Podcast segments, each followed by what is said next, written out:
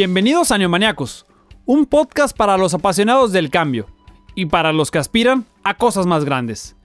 Aquí platicamos un rato entre amigos, charla divertida, tranquila y amena.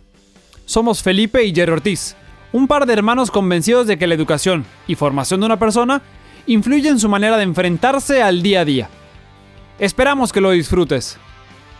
Hola neomaniacos, hoy nos acompaña Carlos Ari es licenciado en Psicología por la Universidad Privada de la Península, colaborador en la Dirección de Asuntos Estudiantiles de la UPP Campus Mérida. Es servidor público para el gobierno del estado de Yucatán.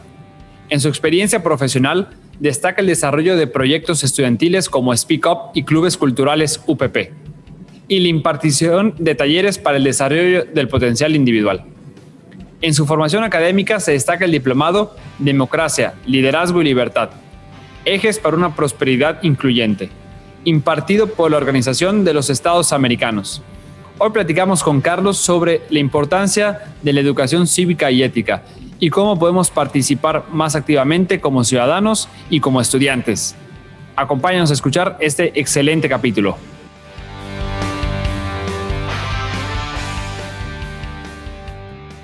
Hola, neumaniacos, ¿cómo están? Bienvenidos a un nuevo episodio aquí Estamos grabando viernes 18 de junio, pero platicando de, muchas cosas interesantes.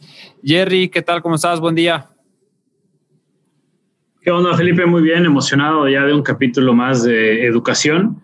Habíamos enrachado ya neomaníacos en temas de turismo y ahora ya viene, retomamos, retomamos la educación que tanto nos gusta. Así es. Carlos, ¿cómo te va? Carlos Ari, eh, egresado de la universidad, hoy colabora parcialmente con nosotros. ¿Cómo te va? ¿Cómo estás? Buen día. Hola, hola. Todo muy bien, todo muy bien. Gracias por la invitación. No, al contrario. Carlos, platicábamos eh, desde que tú eras alumno de la universidad. Eh, tú eres, fuiste un alumno muy participativo, donde em, desde el principio empezaste a generar propuestas, empezaste a generar proyectos para tus, para tus alumnos, para tus compañeros, para la universidad y desde ahí empezaste a destacar eh, para hacer cosas distintas. Y bueno, me gustaría que, nos platiques un poco de dónde nace estas ganas de, estar participando activamente eh, como estudiante, como universitario, porque bueno, no, no todos tienen esa misma, ese mismo ímpetu que tuviste tú. Cuéntanos un poco de eso.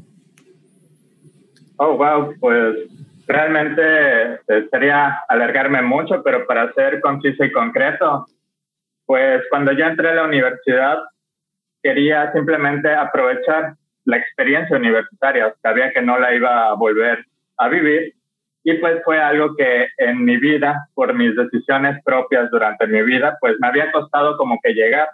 Yo me estaba pagando mi licenciatura, entonces yo me veía como que con toda la libertad, me sentía con toda la libertad de explotar la experiencia tanto como yo pudiese. Y pues no me quería quedar pasivo sentado en un en un salón de clases, quería saber qué más podía hacer, eh, qué podía hacer desde, desde ser estudiante y no esperar a tener mi título para empezar a hacer las cosas. Y pues supongo que de ahí nació que, eh, o empezó que yo me quería involucrar en cualquier cosa que saliera. Bueno, y de, y, de veras que te involucraste. Platícanos cuáles fueron de los proyectos que, que estuviste implementando y, y digo, sé que no todos se pudieron hacer, pero generaste muchas propuestas. ¿Cuáles y de dónde salió esa idea de generar estas propuestas para los alumnos y para la universidad? Bueno, pues em, el primer proyecto en el que participé era Capítulos Universitarios Coparmex. Recuerdo que había ya un equipo formado y que yo me integré como miembro. Recuerdo que no había como que la suficiente organización o realmente no teníamos la visión de qué podíamos hacer como grupo. Entonces yo lo que hice fue contactar a través de la persona que, bueno, era nuestro enlace con Coparmex, eh, a otros este, presidentes de otros capítulos universitarios en otras universidades. Me junté con ellos, tomamos un café, les pregunté qué habían hecho, eh, qué podíamos hacer nosotros, qué planeaban hacer, ¿no? Y pues de alguna forma intentaba crear una red entre nosotros.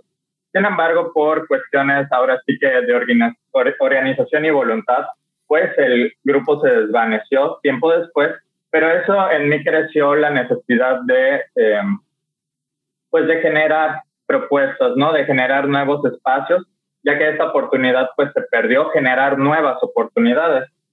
En algún momento se me ocurrió que la salud, no el área de la salud, el del cual en la universidad a la que, a la que pertenecí, pues tenía varias licenciaturas al respecto, podíamos hacer unas brigadas de salud integrales, es decir, que no fuera solo los nutriólogos o los odontólogos y cada quien por su lado, sino que fuéramos nutriólogos, odontólogos, psicólogos, fisioterapeutas trabajando juntos para fomentar precisamente la salud, ¿no? A lo que nos interesa a todas esas licenciaturas por igual.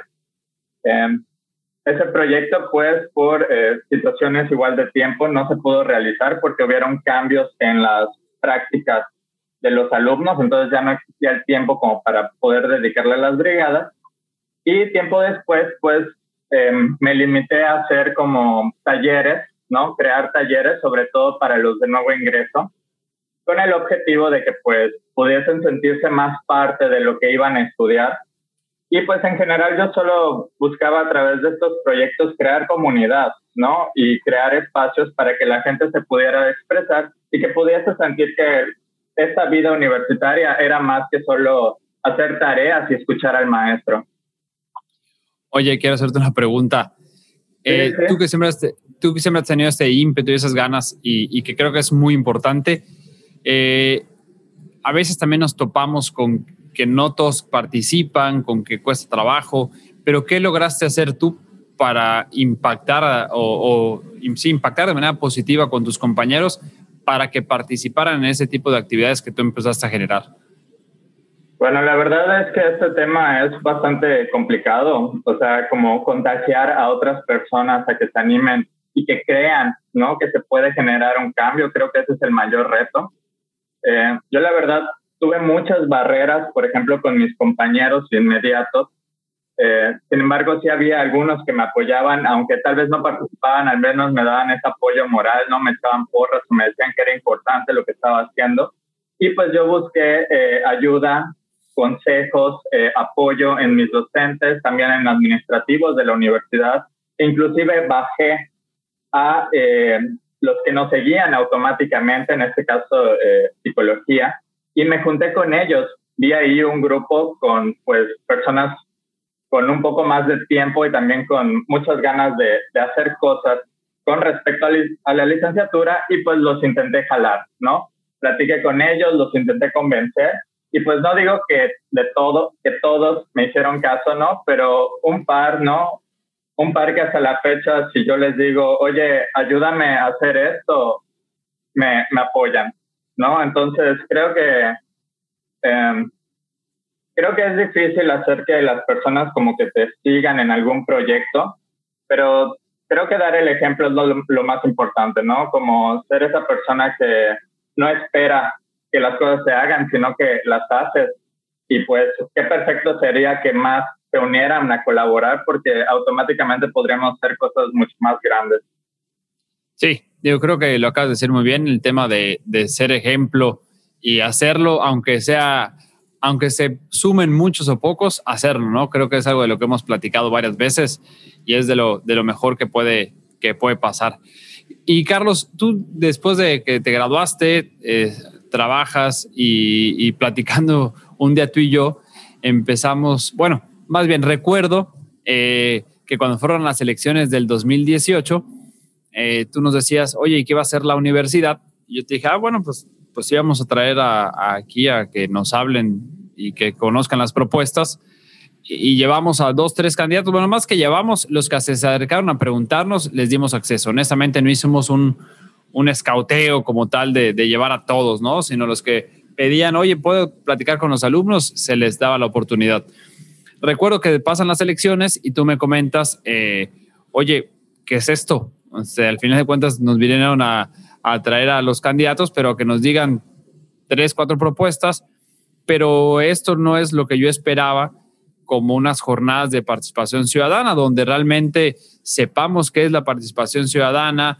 Muchos de los estudiantes no saben ni qué es un diputado, un senador, cuáles son sus funciones, eh, cuáles son las responsabilidades de, un alcalde, de un gobernador. Y, y, yo me lo llevé como, como reflexión, ¿no? Toda esa parte de que tenías razón, que no solo es llevar a quien esté ahorita de candidato, sino había que hacer algo más. Y justamente para las elecciones que acaban de pasar, el año pasado platicamos tú y yo y decíamos, tenemos que hacer algo. Y yo te invité a hacer un proyecto, bueno, que realmente es idea tuya, porque así fue como salió, pero y, se, se, logró hacer un proyecto y se está haciendo un proyecto en la universidad que se llama Speak Up, que es participación ciudadana. Tengo, y allí tengo, me gustaría que nos compartas, ¿por qué crees que es importante que participemos como sociedad activamente? ¿Y, qué crees que hemos fallado en la educación? Eh, que nos ha faltado involucrar más a los alumnos desde que son niños. Ok, bueno, primero eh, la primera pregunta, ¿por qué es importante que nos involucremos o que participemos? Bueno, porque finalmente las decisiones que se toman, ¿no? A nivel, este, a nivel, a nivel gobierno, ¿no? Quienes son nuestros representantes, pues finalmente sus decisiones nos afectan a todos por igual, ¿no? Eh, realmente desde que naces en México, ¿no? Ya te afecta de una u otra forma. Este, entonces, al no participar, prácticamente le estás dejando a las a otras personas que tomen decisiones que a ti te afectan también, ¿no? Y pues, si lo ves así, suena un poco tonto, ¿no? Porque yo le dejaría a otra persona tomar decisiones que van a influir en mí.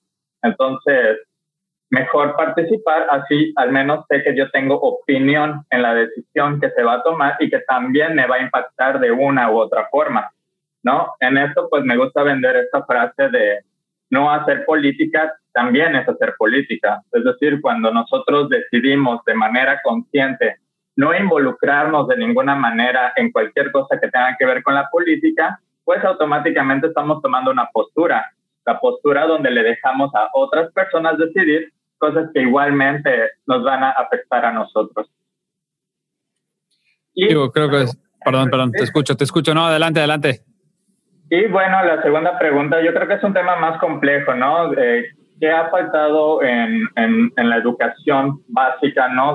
hablando desde, desde la infancia con respecto al tema cívico, ¿no? Porque algo de lo que hablo mucho en el Speak Up es como esa clase, ¿no? De, de civismo, de, de, educación cívica en la escuela, realmente la veíamos como una materia barco, ¿no? Una materia de relleno. Era, era, era qué, qué flojera eh, tomar sí, civismo. De hecho, Hubo un tiempo que hasta lo quitaron de los planes de estudio, ¿no? Un tiempo desapareció y luego ya regresó, porque creo que sí estuvo como tres años, si no me equivoco, que desapareció la educación cívica y ética de los libros de texto.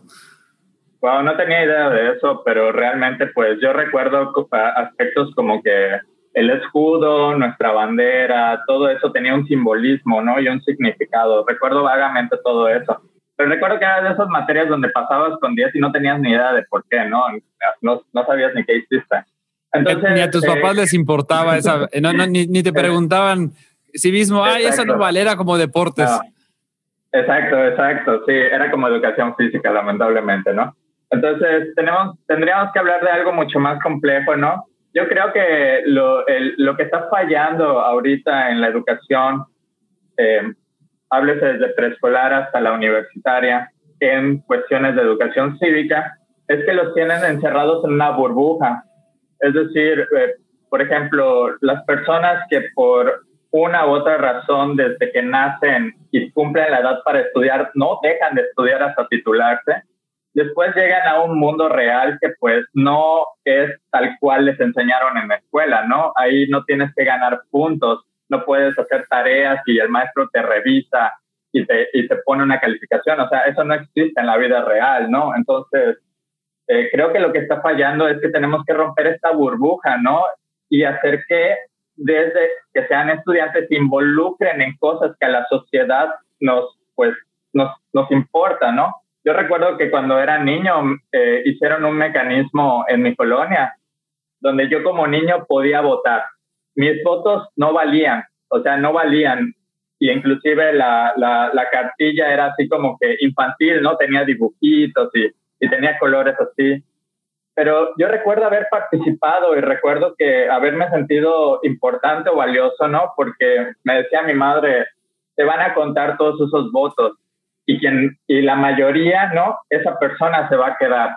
me lo decían en, en términos muy simples, ¿no? Yo era un niño, pero pues digo, creo que sacar a los estudiantes de los salones de clases y empezarles a, a, pues enseñar cómo funciona realmente el mundo real, ¿no? Cómo se hace un trámite, cómo eh, se hacen estos mecanismos de participación ciudadana, qué significa la transparencia o la rendición de cuentas. O sea, es sacarlos de la burbuja en la que están ahorita, ¿no? Del salón de clases y permitirles ver el mundo real y que lo experimenten para que cuando ya estén preparados académicamente puedan tener un mayor impacto en la sociedad. Yo creo que lo que, lo que también hay que hacer es eh, dejar de tratar a los niños como niños. A los niños entienden y saben bien eh, las cosas si se las transmites, si se las transmites con la verdad, si les explicas bien para qué sirve una elección, para qué sirve ser funcionario de casilla, muchas veces queremos esperar a que tengas 18 años para ya empezar a hablar de estos temas. Es que cuando ya puedas votar, cuando ya puedes votar, cuando creo que ese es uno de los grandes errores, creo que desde chicos tenemos que involucrarlos en qué partidos políticos hay, en, en que lo que decía Carlos hace, hace un momento, de que el no tomar una postura es también, es también hacer política, ¿no? Entonces, de que también el ser escéptico, el ser apático, eh, no nos va a llevar a ningún lugar.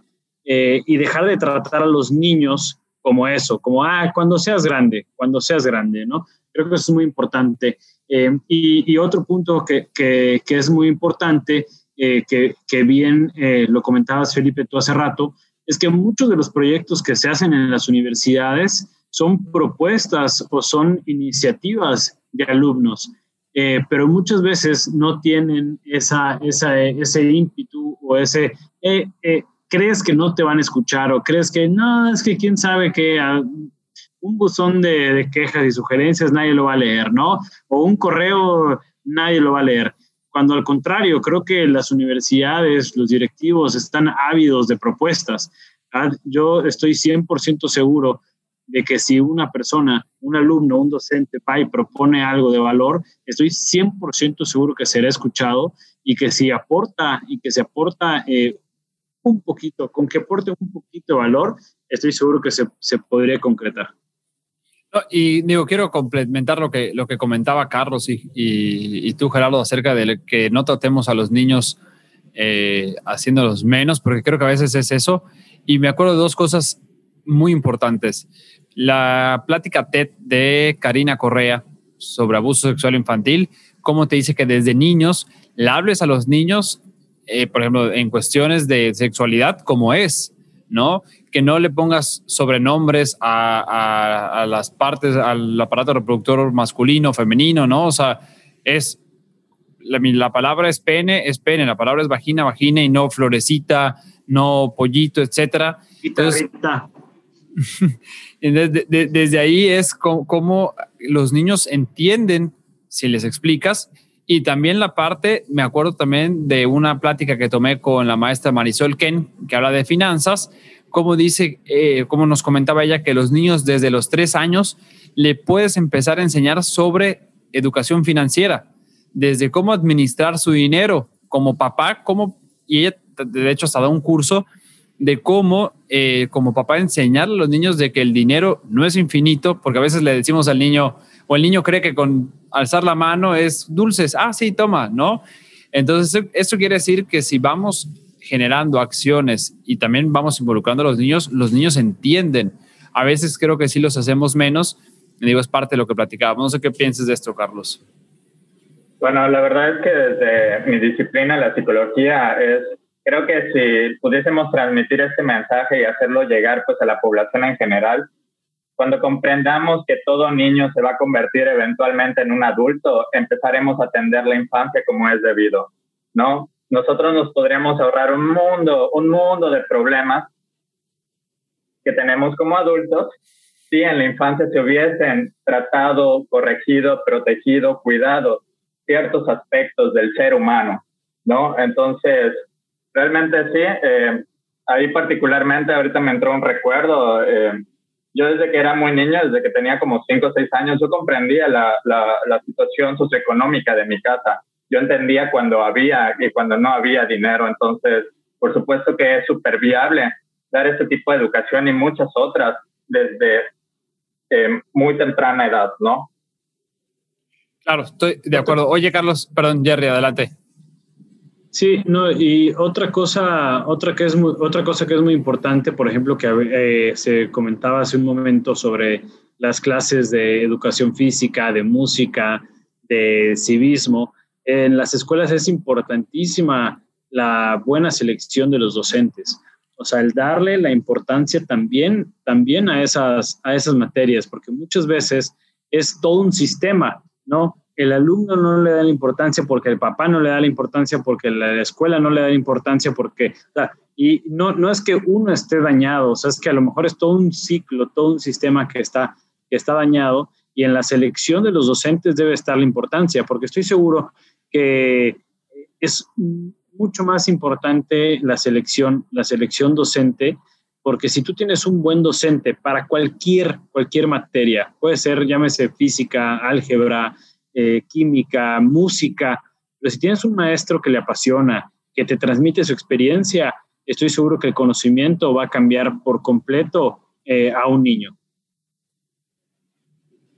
Estoy muy de acuerdo. De hecho, es, recordar este aspecto de que eh, no estamos educando para, para, que, para ver si la futura generación sí va a hacer lo que esta generación no hizo. No, no es quitarnos esta responsabilidad al educar, es asumir la responsabilidad al educar desde el ejemplo. Los niños mimetizan, ellos van a seguir el ejemplo, lo que vean lo van a hacer. Entonces, sí, precisamente no es quitar esa responsabilidad. Y creo que la selección de un docente adecuado es súper importantísima. Yo tuve un maestro de química que en paz descanse, Dios, era buenísimo, era buenísimo, era tan bueno que pues, aunque no era así como que la pasión de todos en secundaria, tener química, ¿no? O entender la química, él hacía que fuera súper interesante.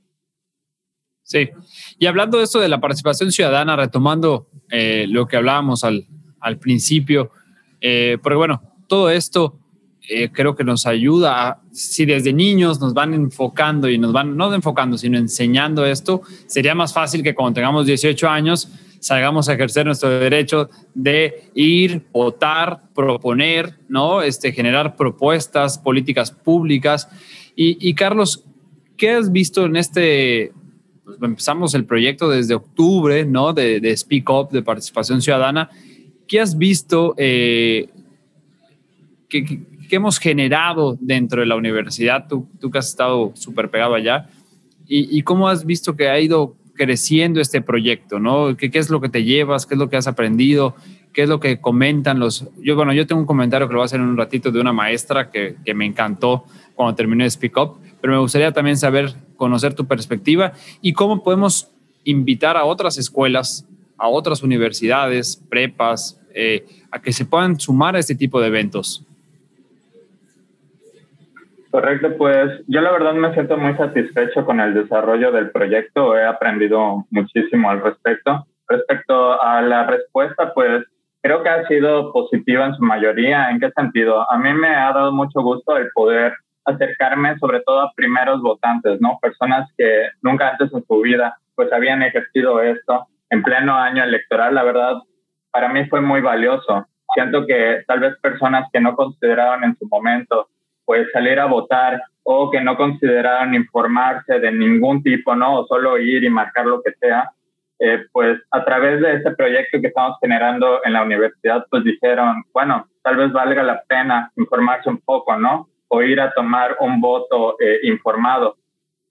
Este, entonces, realmente en ese sentido, pues me siento satisfecho. Siento que yo no veo el, eh, que ahorita hayan pasado las elecciones como el fin del proyecto. Yo veo esta primera, primera etapa del proyecto como un proceso de, en mi disciplina la conocen como sensibilización, creo que más popularmente se conoce como socialización, ¿no? Esto de hacerle entender al público en general que esto es importante, ¿no?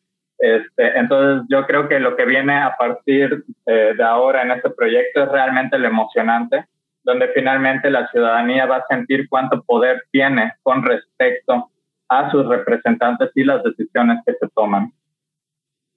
¿Y cómo podríamos hacer que otras eh, escuelas pues se sumen a esto?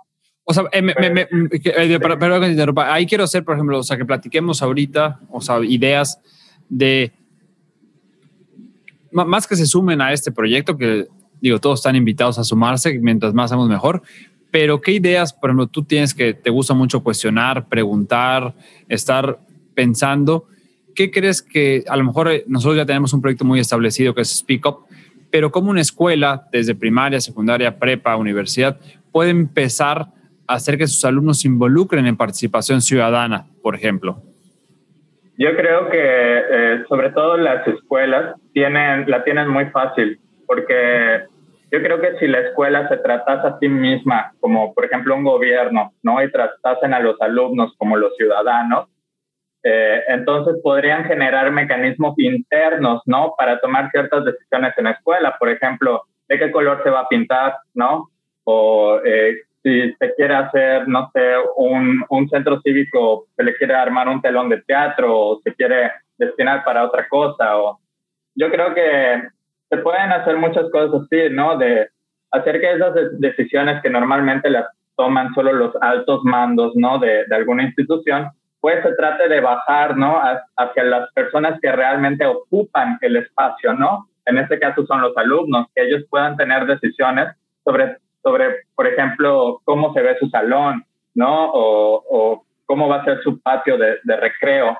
O, sí, digo, ahorita, ahorita, ahorita, se me acaban de ocurrir unas ideas. Por ejemplo, eh, estamos, eh, muchos alumnos nos han pedido que en la universidad arboricemos, que hace falta y, tienen razón. Y ahorita eh, estamos viendo con una empresa para arborizar una parte.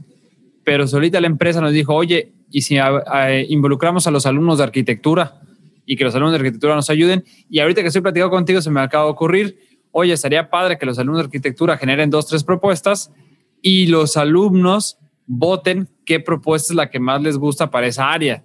O sea, algo a lo mejor tan sencillo. Se, se me acaba de ocurrir igual que muchos de los salones tienen frases de celebridades, de gente, este, científicos, de alguna plática TED, etcétera. Oye, ¿por qué no mejor que los mismos alumnos propongan qué tipo de frases les gustaría leer en el salón, ¿no? Por ejemplo, o sea, que, empezamos a hacer cosas tan sencillas que a veces no, no lo dimensionamos, ¿no? O sea, como que no, no, no ves que eso pueda ser participación ciudadana y pues sí. Ese último ejemplo es buenísimo, es buenísimo, porque imagínese, y los alumnos que están en ese salón son los que pueden escoger la frase. Ahí no solo está, no solo se está viendo el valor de la participación, ¿no? El que tú puedas ejercer tu opinión, sino que también hay todo un, un, un complejo concepto de identidad, ¿no? Al poder saber que perteneces a un espacio en el cual tú decidiste que algo existiera, ¿no? En este caso la frase, ¿no? Entonces yo creo que son, son cuestiones positivas, ¿no? Más allá de la participación, nosotros buscamos sentirnos parte. Y en este caso es sentirnos parte de una sociedad, ¿no? Y creer que pues podemos eh, tener un una mejor calidad de vida entre todos. Y hoy, y hoy en día es, algo. Sí, sí, que eh, hoy en día también es muy fácil involucrar, ¿no? es nada más cuestión de querer hacerlo. O sea, hay muchísimas plataformas, eh, hasta el mismo Instagram te permite hacer votaciones. ¿no? Entonces, quizá unas pueden ser mucho más serias que otras, pero el mismo Instagram te permite hasta hacer estudios de mercado, eh, hacer, eh, por ejemplo, este votaciones sobre qué pintura quieres o qué, o qué frase quieres. Todo eso se puede hacer a través de redes sociales o a través de páginas que lo, pueden, que lo puedes implementar muy, muy fácil. Sí, creo que a veces lo que nos falta a los adultos es ser más creativos y más abiertos, ¿no? creo que eso es un problema que a veces nos pasa como adultos, que nos vamos cerrando y encasillando en lo mismo y, no vemos que podemos abrir el panorama. Y es más, creo que muchas cosas sería más fácil porque cuando lo, nos ha pasado igual a muchos, haces algo y al alumno no le gustó, lo entiendo porque tiene otra perspectiva, y lo primero que hace es que, o decimos es, ah, es que no les gustó bueno, es que también nunca les preguntamos, ¿no? O sea, y pasa en la ciudad, en la ciudad pasa en los parques, hacen un parque y de repente el ciudadano dice, oye, es que ese parque no me gustó porque resulta que aquí alrededor de esta colonia hay a lo mejor tres personas con discapacidad que necesitan otro tipo de juegos, que necesitan otro tipo de rampas y, e hicieron un parque, digo, muy bonito, pero no apto para lo que buscamos como, como colonia, por ejemplo, ¿no? Creo que Sí, acabamos de dar varios ejemplos que podríamos aplicar y se podrían aplicar en cualquier escuela y lo mismo, hasta los niños pueden decir, oye, ¿cómo te gustaría tu, tu área de recreo? ¿No? O sea, ¿qué te gustaría que tuviera, por ejemplo? Y escucharlos. Eh, creo que hay que ir, ir generando esta, esta participación interna en las, en las universidades, prepas, y eso ayudaría muchísimo más. Sí, claro, yo creo que también eh, vale la pena recalcar lo de eh, las tecnologías para la información y la comunicación, ¿no? El, el hecho que hayamos desarrollado o hayamos de avance tecnológico es para aprovecharlo, ¿no? Y es abrirnos a estas nuevas alternativas para poder optimizar ciertos procesos, como por ejemplo saber cuál la mayoría acerca de algo. Claro. Oye, Carlos, y bueno, me, gustaría ir cerrando. Eh, lo mismo que a ti que te gusta pensar mucho, eh, cuestionas. Eh, ¿Qué crees que nos lleve si participamos más activamente como ciudadanos? O sea, ¿hacia dónde crees que podamos ir como sociedad si nos involucramos más? Y desde las que estamos en las escuelas, empezamos a hacer que desde niños se involucren más. ¿Tú cuál crees, cómo, cómo verías una ciudadanía a futuro? el resultado esperado automáticamente es que a todos nos iría mejor, pero a mí me gusta más extenderlo y hablando de colectividad, también hablamos de desarrollo y potencial. Cuando nosotros nos atrevemos a, este, cuando nos atrevemos a participar, hacemos parte de nosotros. Entonces no esperamos. creo que se puso en, silencio tu micrófono. Este, no entramos por mista, ¿no? En esta cultura que solo critica o que solo espera que por denunciar que algo está mal, solito se solucione. No, esto más nosotros le podemos dar solución. Entonces yo creo que eh, al participar estamos ayudando a nosotros mismos individualmente porque entonces cualquier problema que pues suceda en nuestra vida, este, le vamos a poder buscar solución porque tenemos esa capacidad. Así es, coincido completamente contigo, creo que tenemos que involucrarnos más, creo que tenemos que participar más eh, y exigir más también, porque acabas de dar una plática la semana pasada de ya voté y ahora qué, ¿no? Y, a veces creemos que participar activamente eh, es ir a votar en unas elecciones y nada más. Tenemos el ejemplo y también en la universidad estuvo con nosotros Olimpia, que siendo una ciudadana que le pasaron ciertas situaciones eh, adversas y desagradables, logró ya hoy a nivel nacional que sea una ley, ¿no?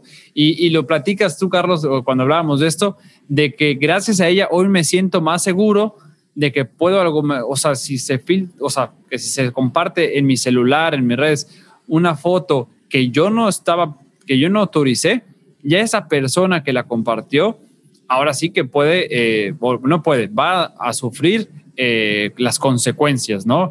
Yo creo que eso es importantísimo. Carlos, quiero agradecerte por, por siempre aportar, dar eh, y, hacernos pensar. creo que es lo que tenemos que ir trabajando, escuchar nuevas ideas para realmente generar el cambio que estamos buscando.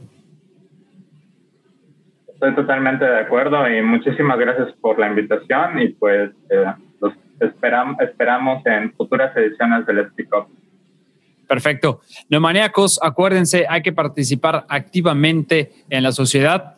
Queremos generar cambios, hay que generar propuestas. Esas propuestas, créanme, que se pueden concretar y ayudar a hacer de este México un México mejor. Bonito día a todos.